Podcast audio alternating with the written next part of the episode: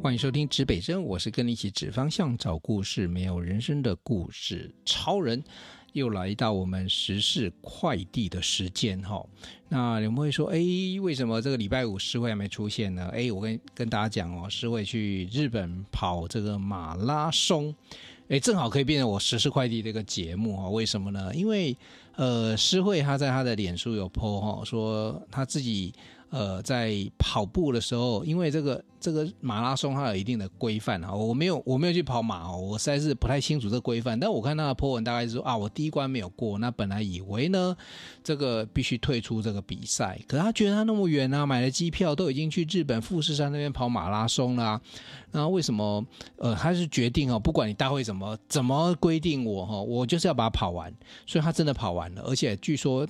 据他说了，我现在还没有见到他本人哈，呃，他也拿到那个真正的那个大会的记录，也拿到那个代表的的马拉松完赛的那条毛巾哦，非常厉害哦，在这边现场给他鼓鼓掌，拍拍手，好，这真的是我们的今天的时事哈，这个这个时，但是今天要拾起什么样的知识哈？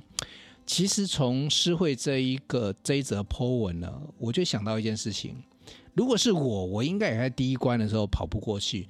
倒不完全是因为体力的问题，而是如果你到一个地方很美，各位你知道跑马拉松，跟我之前参加那个自行车赛有一点一样的道理啊，就是说你你的速度是自己配，对不对？那有的时候呢，甚至到某些地方还有让你下来稍微休息呀、喝个水啊、吃个东西的地方，所以它并不完全是一个。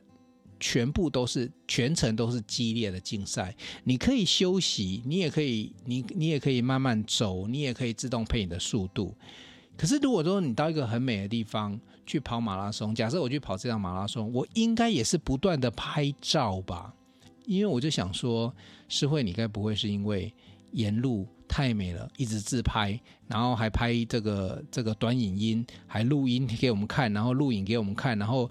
结果太嗨了，然后忘记了时间哦，就是有可能啊，因为你会慢下来嘛，你要做这些动作，你势必是慢下来，所以会影响到你的成绩哦。所以其实我觉得诗慧根本就在成全我们的眼眼福哦，然后就就是牺牲了他个人的成绩哦，有有有这样子可能哦。下次见到他本人，我再问一下哦。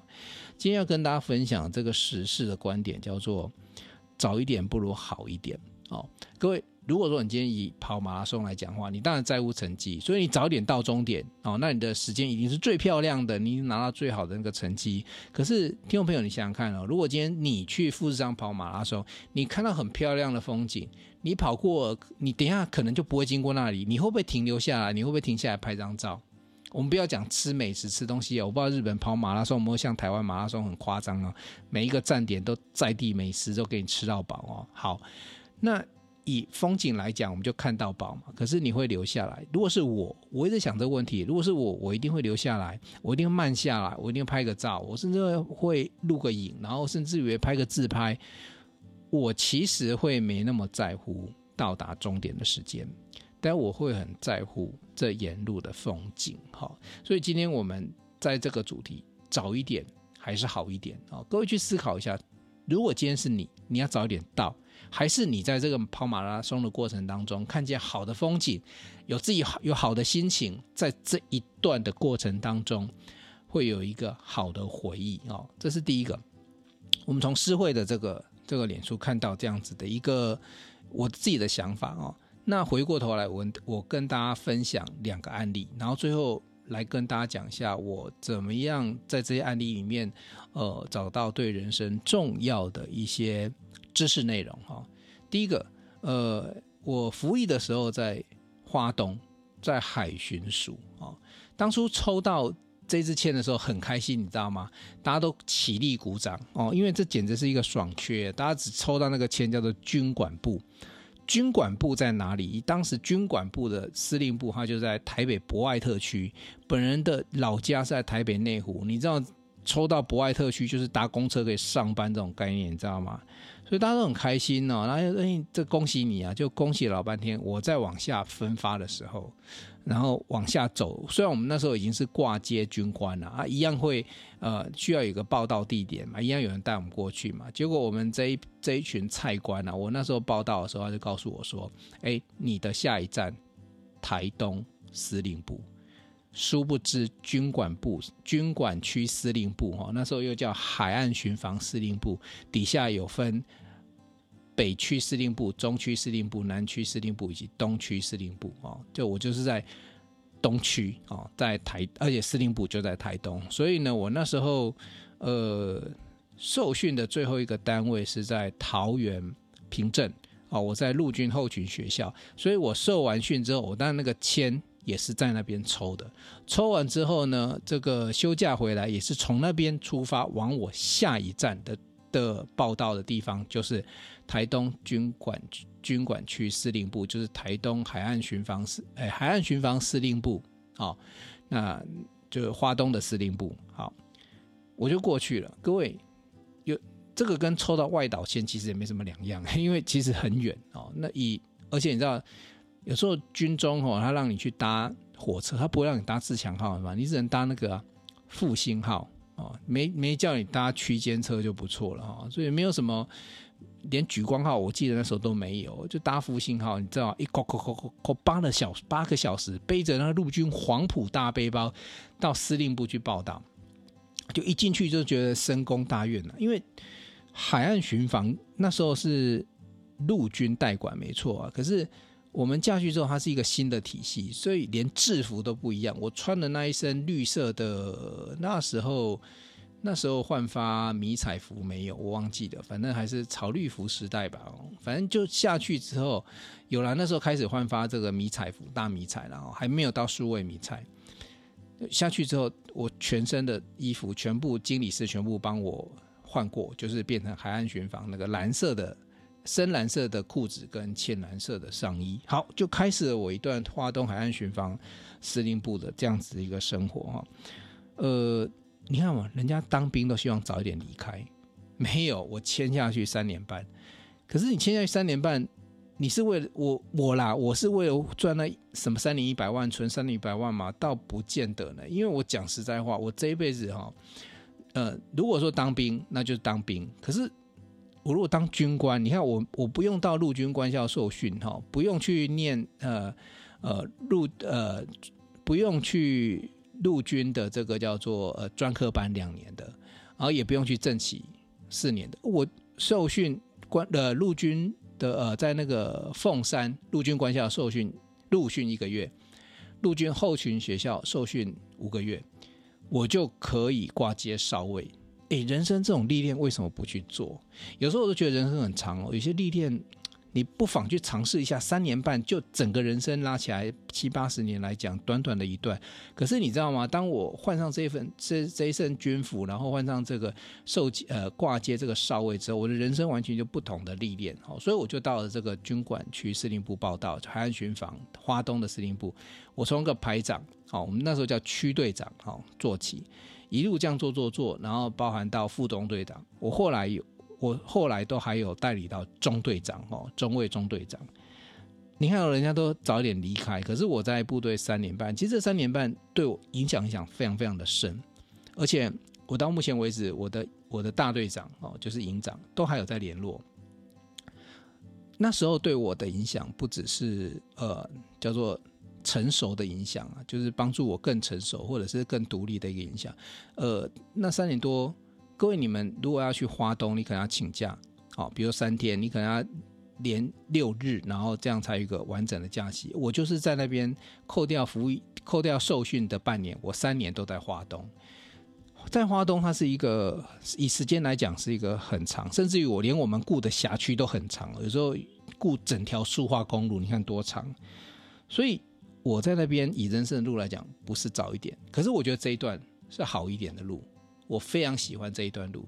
各位，你可以想象哦，你们都还在睡觉的时候，这凌晨那个五点六点的时候，太阳从太平洋那边升起来的时候，我是骑着这个野狼一二五还是金勇一二五哦，就在那个海边，我们是看着太阳升起来的，不是我没事去起来看那个太阳看日出，而是我有时候巡下半夜。对，下半夜的执勤时间就是从这个十二点或一点一直执行到早上六七点，所以我是看得到花东太平洋的日出，你看多羡慕！而且我看了至少两年多，因为有大概将近半年的时间，我在比较二线的基地训练，呃，基训部队、精训部队啊。那后来的时间全部都在海岸的第一线。所以我配有摩托车，所以你们要骑那个挡车啊！我早我那时候就骑挡车到处在巡逻，在封滨公路那一段，在苏花公路都是这样骑挡车啊！啊，后来升了中尉之后不错，有有进阶一点的，我就有小货卡、得利卡小货卡可以做了啊、哦！所以我蛮开心，我有这一段。虽然说军中对大家来讲，我可能就晚一点进到社会，可是对我来讲。这段时间超棒的，这就是好一点的其中一个案例哈。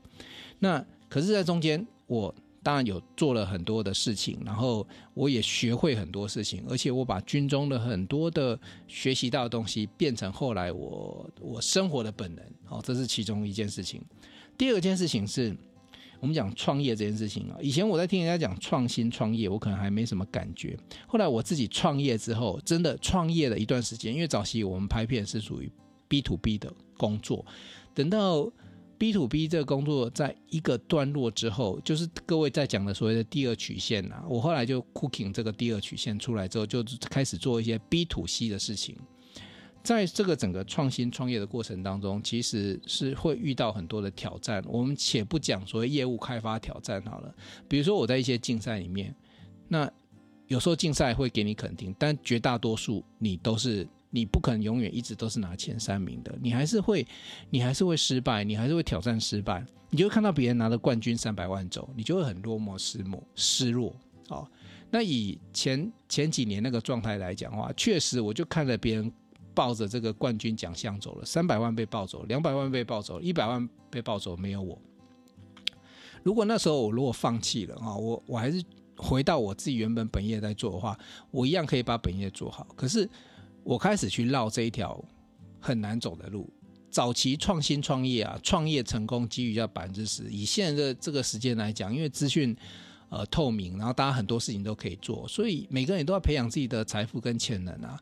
那每个人都可以做个副业啊，也叫创业啊。所以你要做这件事情，其实没那么容易。现在成功几率也是百分之一。也就是说我，我就这段期间，我如果任何的创业都在挑战那个百分之九十九的失败，那你要走过的路一定一定非常的多哈。包含我那时候重新创业失败之后，诶，我就沉潜一下，不过也很不错，因为后来我们新竹县政府就蛮肯定我的，后来就请我去接这个创新创业团队，就后面的学弟妹的这些团队的业师啊，在地在地业师。嗯、我自接完之后，你知道吗？我书上有写，我不是龙，但可以扶龙。原来我的角色更适合扮演这样子，就协助人成功那个角色。所以我兜了一圈，这个路兜了一圈，我没有提早到达这个创新创业最光环、最成功的地方。可是呢，兜了一圈，我帮人家拿到那个皇冠，拿到那那个光环，我也沾了光。其实我讲实在话，我也有奖金啊，我也有荣耀。所以没有一定要。早一点到达，就是直线到达，直接拿到那三百万。搞不好你慢慢慢慢磨，慢慢磨。所以我现在正好这几年正在磨什么？磨我成为一个成功团队的业师，磨我自己当这些创业团队的 coach，当一个教练。就你自己上场打球跟当教练其实是两回事情。当教练你还要去注意到怎么样去调整，然后怎么样做适当的教学，然后怎么样去训练。怎么样达到那个节奏感？所以我觉得我反而我在这一块做得挺好，所以而且说实在话，就是正好被我辅导的都有机会拿到奖项，所以你们有兴趣也可以来找我聊一聊哦。如果你正在创新创业的路上的话，我觉得呃，因为我正好这几年这是这自己创业啊，我重点不是说我拿学术理论来带你，我说我自己创业而且失败了哈，或者是竞赛了失败了，然后。我看到哦，原来我为什么失败？所以我要让人家成功的时候，我会避开。就我看到你这个问题的时候，我会协助你去避开，反而让你很容易成功。那这是我一个特质，所以我没有早一点到达那个我我自己认为的位置，绕一绕一绕哦，诶，反而找到一个更好的位置啊。所以我刚才讲了一个案例，其实讲了三个案例啊。第一个哦，我的伙伴陈世伟去跑马拉松，他可能第一关。没有过，可是他认真继续往前，还是到达终点了。重点是，他还拍了很多的短影片，拍了很多的照片跟大家分享。别人很认真跑，可能就没这些记录，只有他有。所以第一个，他虽然没有早一点，可是他是不是有好一点？第二个呢，我当兵，我虽然没有早一点退伍，可是我这三年半，你知道吗？我在华东这三年，然后我有过别人没有过的这些经历，我有军官的这些资历，我甚至于到退伍之后，我都还晋任上尉，所以这些东西别人没有啊，可是我有啊，甚至于因也因为我这个身份，我后来被邀请到国被国防部邀请进去帮很多的干部授课。那又是另外一种不同的层次层级。这个我如果没有去走过原本军中这一段，我相信不会有这件事情发生啊。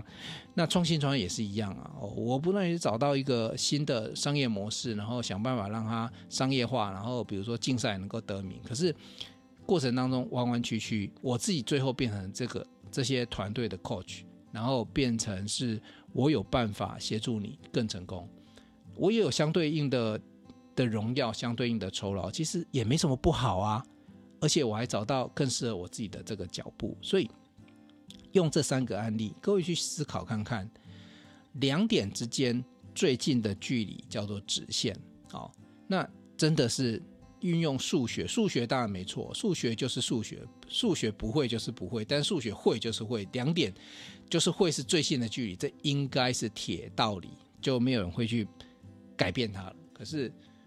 人生的路会是需要按照数学这样子的方式去走嘛？哦，所以我刚才提了三个案例哈，再告诉大家分享几个关键哈。沿途的风景要做三件事情，才会让你不会白走。我们刚才讲说绕路没有关系，可是有些人绕路绕回来还是在原地啊，或者绕绕他也他也讲不出个所以然来哦。所以我分享呢三个做法。如果你今天绕路或者是走远一点，但是这三件事情你把它做下去了，对你的人生的帮忙其实也是会有的。第一个要记录啊，因为所有的那个记录包含文字的记录，包含照片记录，包含你的思考逻辑的记录，都可以协助你哦。那比如说我第一个是会去跑马拉松，他拍照就是记录，对，美景就被他记录下来，对，好。第二个呢，我自己在这个不管是部队啊，或者是创业过程当中，我自己的这些过程当中，我会做一些简单的文章跟笔记的整理，甚至于我现在整理成有一本书，把自己活成好故事，里面就有很多类似这样的故事整理在这里面。所以有这个记录之后，你才会有办法，就像我书里讲的，你要能够能逆向回顾，你逆向回顾要有记录可以回顾，你用回忆也可以回顾，可是可能不够具体。那如果说你今天有文章，或有影片，甚至有照片，都可以帮助你整理哈。所以用不同形式的方式呢，帮你这一条路做一个简单的记录。第二个呢，要能够延伸啊。我今天因为这些事情，它还可以做什么用？那各位，你不要小看我在部队里面学，你说部队军人的东西出来能够有什么用？我常常讲说，我在部队学会煮龙虾，我在部队学会盖房子。当然就更不用讲，我在部队学会领导统御，我在部队还学会怎么样面对赤龙赤凤来跟我威胁的那些那些看起来都要叫大哥的，我怎么样让他愿意啊，愿意愿意听我的话，听部队的命令啊，所以其实。这里面你要去思考，这中间过程当中有哪些东西可以延伸出来，变成未来可以使用的东西。因为记录是过去的事情，是故事嘛。可是这故事里面拉出来哪些东西可以让你未来运用，延伸是很重要。最后延伸出来之后，你拿这些延伸出来的道理或知识，你可以做什么应用？哦，你可以比如说我在部队如果学会了厨房厨艺，那好歹我在家里是一个主夫嘛。所以其实我在家里，很多男人是是不进厨房的，因为进了还不知道干嘛。可对我来讲，就是锅碗瓢盆，我都还可以拿来做染布。所以其实这些事情其实都没有对我来讲都没有太大问题。你可以在你生活上应用，也有很多的部分也可以在你工作上或人生的哲学上应用哦。所以其实如果今天走了这些沿路的风景，没错，沿路有风景有美景。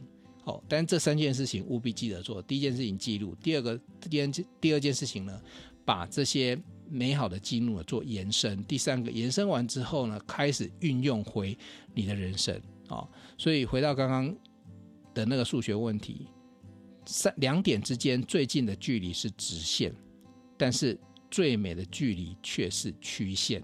哦，我再念一遍，两点之间最近的距离是直线，但最美的距离却是曲线。为什么？当你在转弯的时候啊，你的视角就不一样了。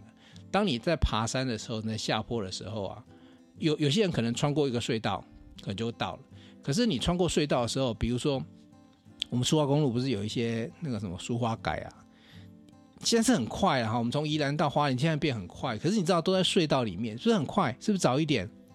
可是你有看到青不直指断崖吗？你有看到这些呃苏花呃公路那些那一段美景吗？你可能就会错过。以前我们因为我在海巡，我非常清楚那一段都是我的辖区，所以如果走那一段的时候，你看到海这好漂亮啊！你看到我们那个太平洋，好，不管是日出啊，或者是说那个各种各种的季节变化。可是你过隧道就是暗暗的，就只有隧道哦。所以你人生你也可以过隧道很快的到达，但是呢，你也可以让自己在弯弯曲曲的过程当中找到不一样的风景。好，最近的距离是直线，最美的距离是曲线啊。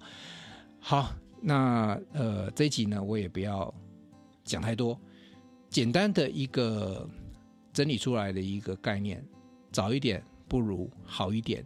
有人说慢慢来比较快。也是同样的道理，因为你慢慢来过程当中，你所吸收的、你所学习的、你所要拿出来应用的，搞不好会让你未来的事件有更有效率或更快的达到那个目的地。所以慢慢来比较快，但我这边跟大家分享是早一点不如好一点。好的，呃，我们就期待。啊，诗慧这个早点回来，我们的这个节目当中呢，跟大家一起来做诗慧很会，瑞人很能这样的个节目，呃，也期待了。好，我等他回来的时候，我让他把这个马拉松的那个心路历程来跟大家分享一下，哈，也是也是验证一下，是不是我讲的早一点不如好一点。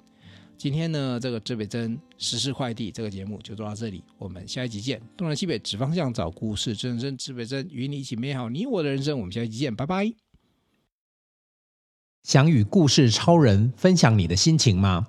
来信请寄到新竹县竹北市高铁东二路六号五楼，指北针故事超人收。我们将在节目中找时间回复您的信件。详细的地址资讯，请参考节目资讯页。